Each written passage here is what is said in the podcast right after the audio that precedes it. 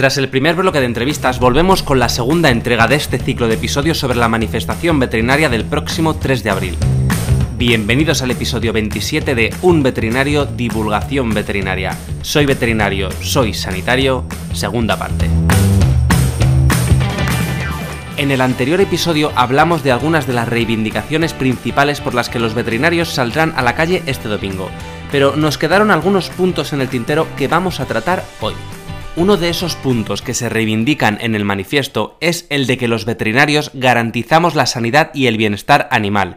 Y sobre esto estuve hablando con Antonio Folch Marín, también veterinario. Bienvenido Antonio. Buena, Víctor.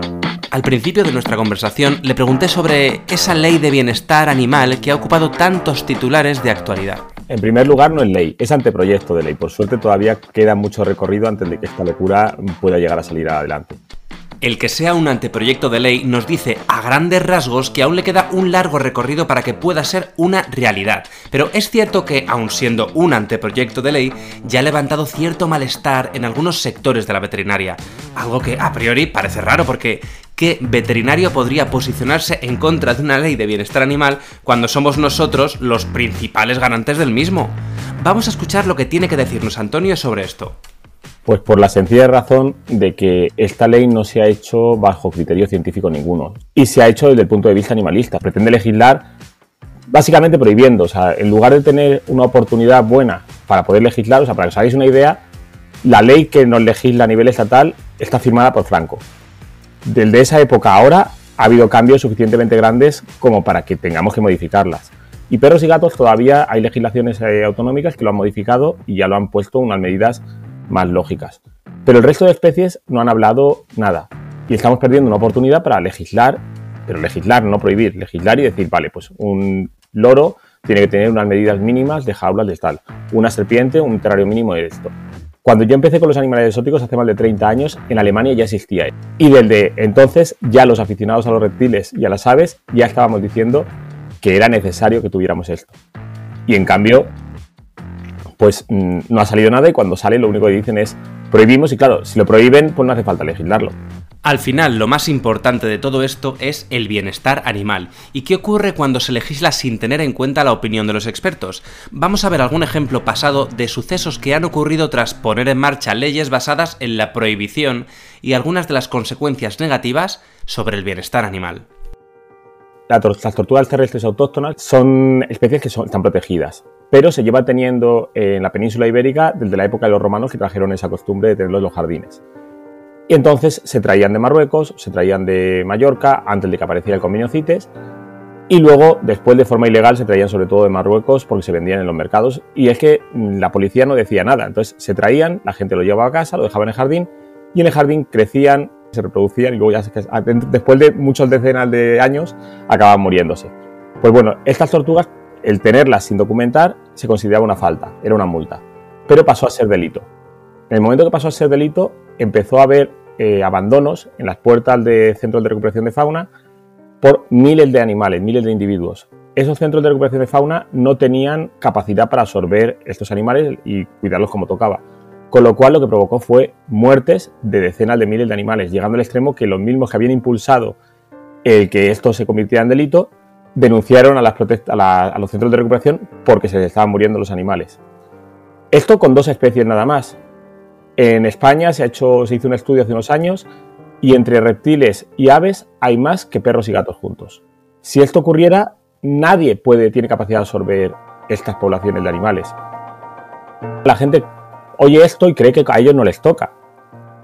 Seguro que conoces a alguien que tiene una ninfa, que tiene un, un. Son especies que a priori quieren prohibir. Un yaco quieren prohibirlo. Una tortuga de tierra, una tortuga de agua. Y entre especie y especie llegamos al concepto de listado positivo para entender qué quiere decir esto.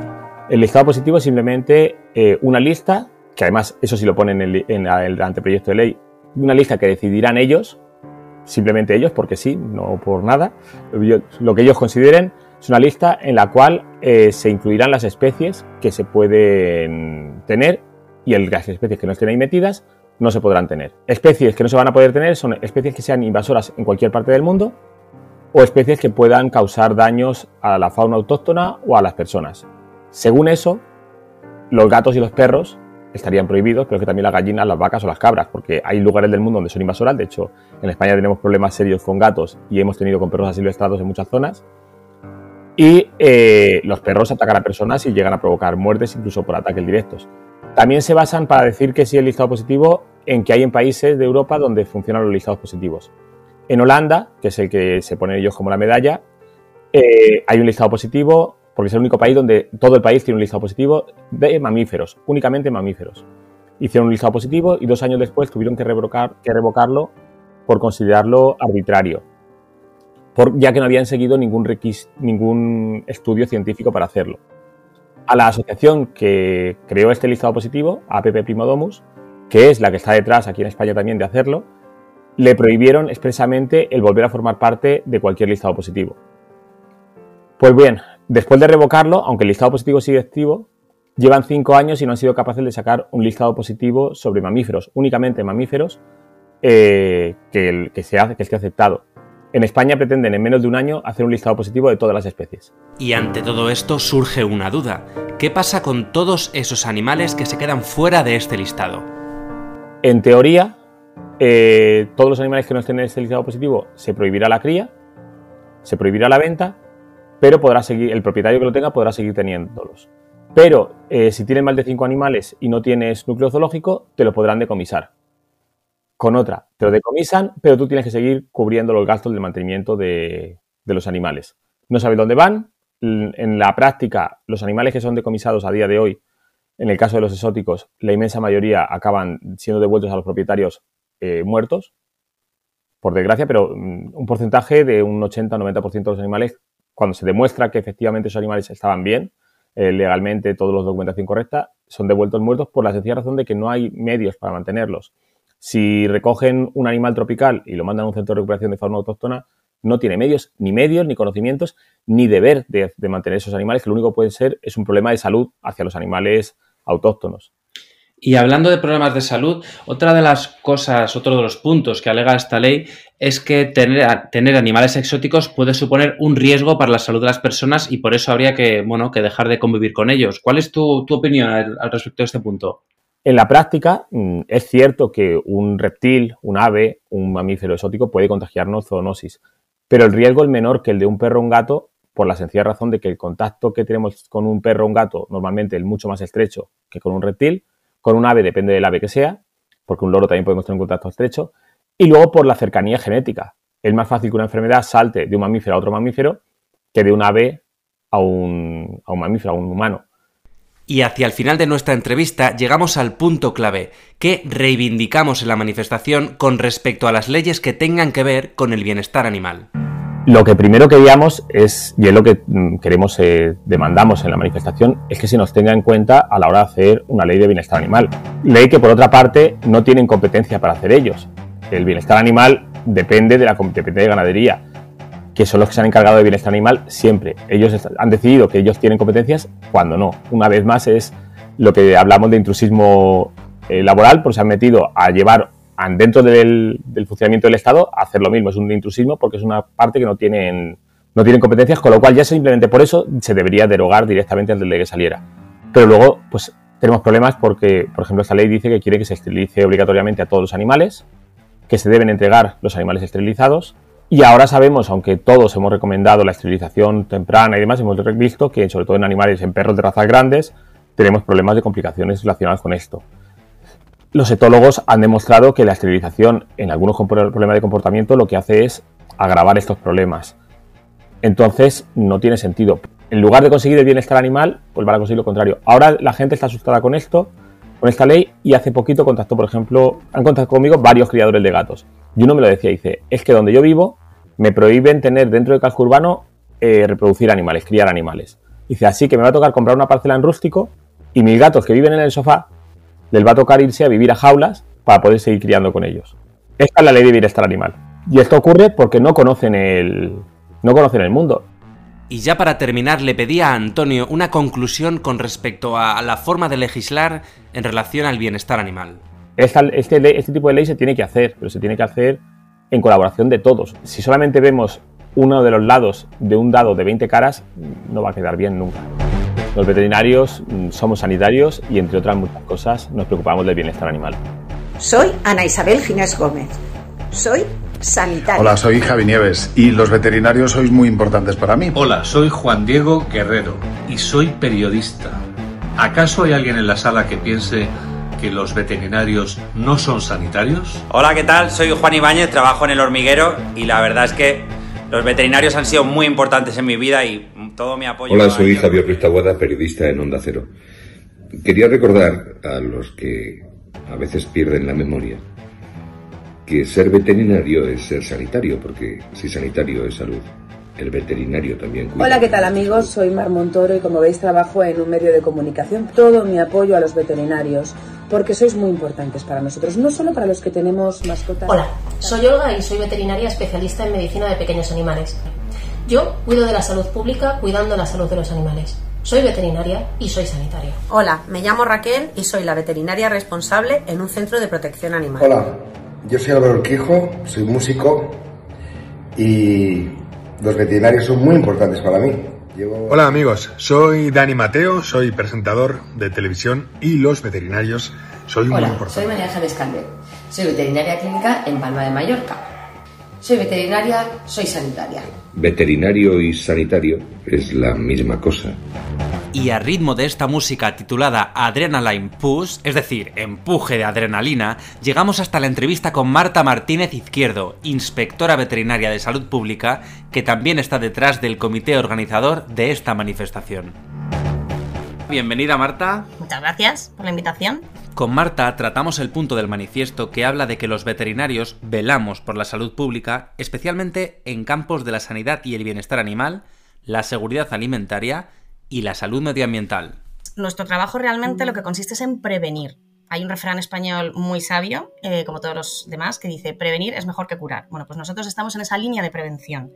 Realmente velamos por la salud pública, la seguridad alimentaria, la sanidad y el bienestar animal y la sanidad ambiental. ¿Y cómo hacemos todo esto? Bueno, pues a través de una serie de herramientas que nos proporcionan el control oficial, de auditorías, de inspecciones, de toma de muestras y demás. Pero bueno, por poner ejemplos prácticos, por ejemplo, en Matadero, los compañeros, yo también trabajé en Matadero una temporada y los compañeros de Matadero se dedican sobre todo a controlar eh, el tema documental de esos animales que llegan a Matadero, controlar que todo esté correcto, que, eh, que los eh, medicamentos o antiinflamatorios o bueno, cualquier otro producto que se le haya podido administrar haya cumplido el periodo de supresión y que no pueda pasar a la cadena alimentaria.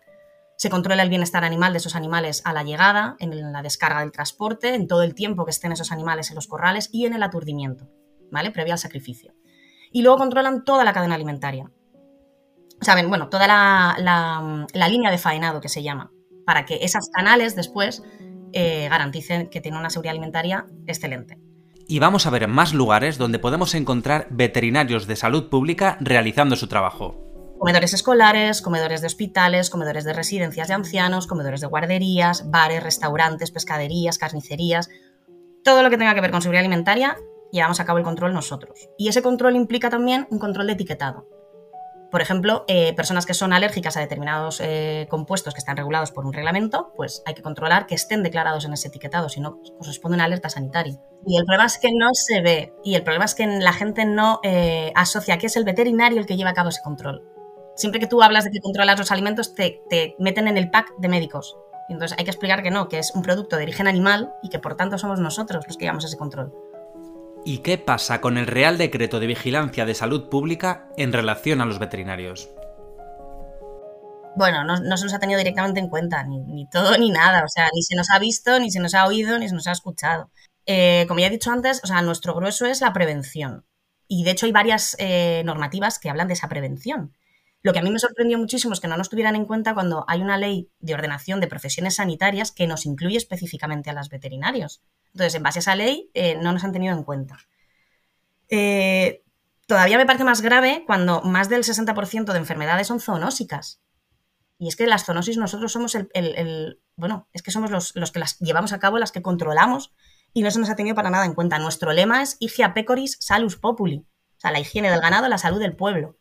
Entonces, eh, me parece muy triste que no se nos haya tenido en cuenta en ese sentido, sobre todo cuando la Organización Mundial de Sanidad Animal define a los servicios veterinarios como bienes de interés público mundial. sea, que es que no es que lo diga yo porque trabajo y soy veterinaria, no, no, es que lo dice una, una institución a nivel europeo.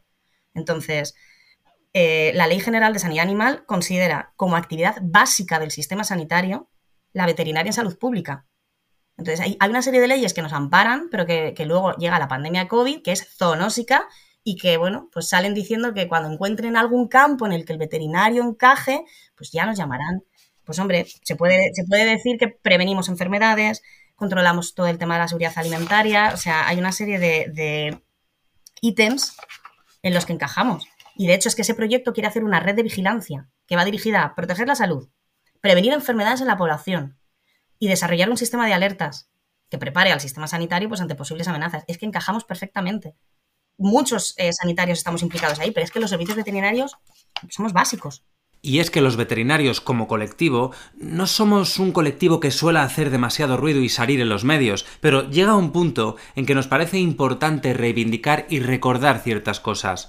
Así me lo contaba Marta en su entrevista. Eh, lo que también quiero transmitir es que somos un colectivo que realmente no, no solemos ser muy reivindicativos. Hay otros colectivos que es verdad que tienen unos lobbies como más potentes y, y dan más guerra en ese sentido. Nosotros eh, creo que somos un colectivo bastante humilde, muy responsable, porque si nosotros hubiéramos frenado en la pandemia, no sé qué hubiera sido de nosotros, porque no hubiese comido la población, básicamente. Con esto no quiero decir que, por supuesto, ganaderos, transportistas y toda la cadena, todos los eslabones de la cadena alimentaria. Pero claro, si el veterinario no controla la explotación, no controlan ese transporte y no controlan los mataderos y posteriormente la industria, eh, pues ya no es que se hubiera colapsado los hospitales por COVID, se hubieran colapsado por salmonelosis, listeriosis, campilobacteriosis, o sea, quistecida tídicos, mm, suma y sigue. Lo que pasa es que eso no se ve. O sea, eso se ve cuando sale, hay un brote de listeria en Andalucía con toda la carne mechada. Se ve ahí, pero claro, eso es, a ver, lógicamente, eh, aunque tú establezcas una prevención y un control, siempre pueden pasar cosas, que son las mínimas, gracias a Dios. Pero claro, si nosotros no estamos en esa primera línea de batalla, no hubiese sido solo, ay, mira, un caso de, o sea, un brote de listeria en Andalucía, es que hubiera sido en Andalucía, en el País Vasco, en Navarra, en Valencia, en, vamos, en toda España.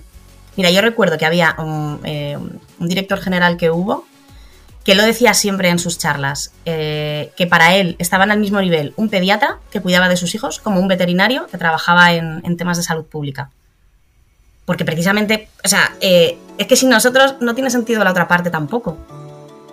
Y con todo lo anterior es un buen momento para hablar de un suceso que ocurrió con una leche infantil e introducir así el concepto de trazabilidad.